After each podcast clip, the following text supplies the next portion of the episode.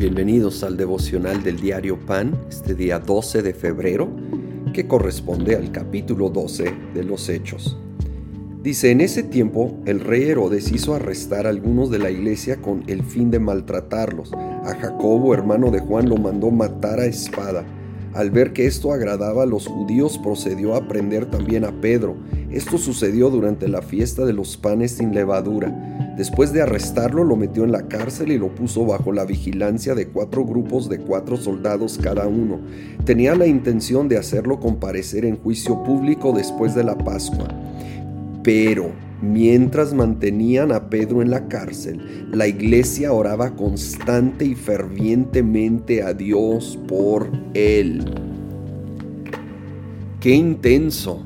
Herodes está desatado ejecuta a Jacobo, de los discípulos más allegados a Jesús, arresta a Pedro y piensa hacer lo mismo, tal vez la iglesia estaría tan destruida, tan desanimada, desilusionada como Dios permitió que muriera Jacobo. Sin embargo, la iglesia se pone las pilas a orar juntos, clamando a Dios a pesar de una derrota, no era, o tal vez dicho, a pesar de perder una batalla, entendieron que la guerra no se había perdido, no se había acabado. Y Dios libera a Pedro milagrosamente. Que nosotros tengamos esa actitud, sobre todo en los tiempos que estamos viviendo. A veces se pierden batallas y es difícil de entenderlo Francamente hay cosas que no entiendo. Pero eso no quiere decir que la guerra está perdida, que Dios ya perdió el control o se olvidó de nosotros. Hay misterios en su soberanía, pero hay milagros por delante que Él quiere hacer y Él va a buscar una iglesia que se levanta y primero más que nada a orar, como ese ese grupo allí en esa casa clamando por Pedro. Seamos ese pueblo que se levanta en oración y no no nos desanimamos. No, sino al contrario persistimos hasta ver a Dios obrar todo lo que él quiere obrar y ver milagros en el nombre de Jesús en estos tiempos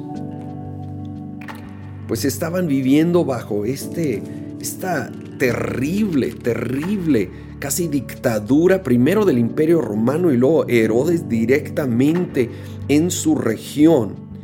Pero fíjate el versículo 24. Pero esto, esto viene después de, de, lo que está haciendo Herodes. Dice, pero la palabra de Dios seguía extendiéndose y difundiéndose pero la palabra de Dios seguía. Oh, ¿cómo, ¿cómo necesitamos recordar esto?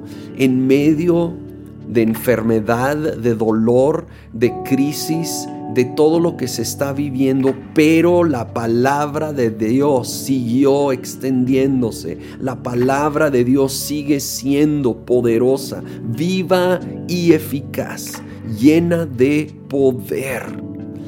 Así que lo que estés enfrentando el día de hoy, acuérdate, pero la palabra de Dios.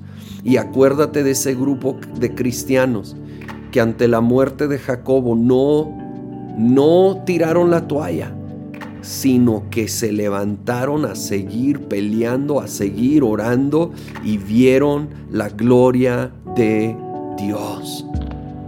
Señor, venimos ante ti en este tiempo. Señor, a veces confundidos, francamente, frustrados, dolidos. Se han perdido batallas, se han perdido seres queridos. Pero Señor, la guerra es ganada. Tú la ganaste. Tú venciste en la cruz, tú resucitaste, así que vamos a seguir haciendo nuestra parte. Vamos a seguir peleando la buena batalla de la fe. Vamos a seguir orando y pedimos que nos muestre, Señor, esos milagros como la liberación de Pedro. Señor, que abras puertas de oportunidad, que sanes a enfermos, que sobre todo traigas a multitudes al conocimiento de Cristo Jesús, que abras oídos para escuchar el Evangelio, corazones para ser receptivos. Señor, que tu palabra sea nuestra fortaleza el día de hoy en los retos que estamos viviendo en el nombre de Cristo Jesús. Amén.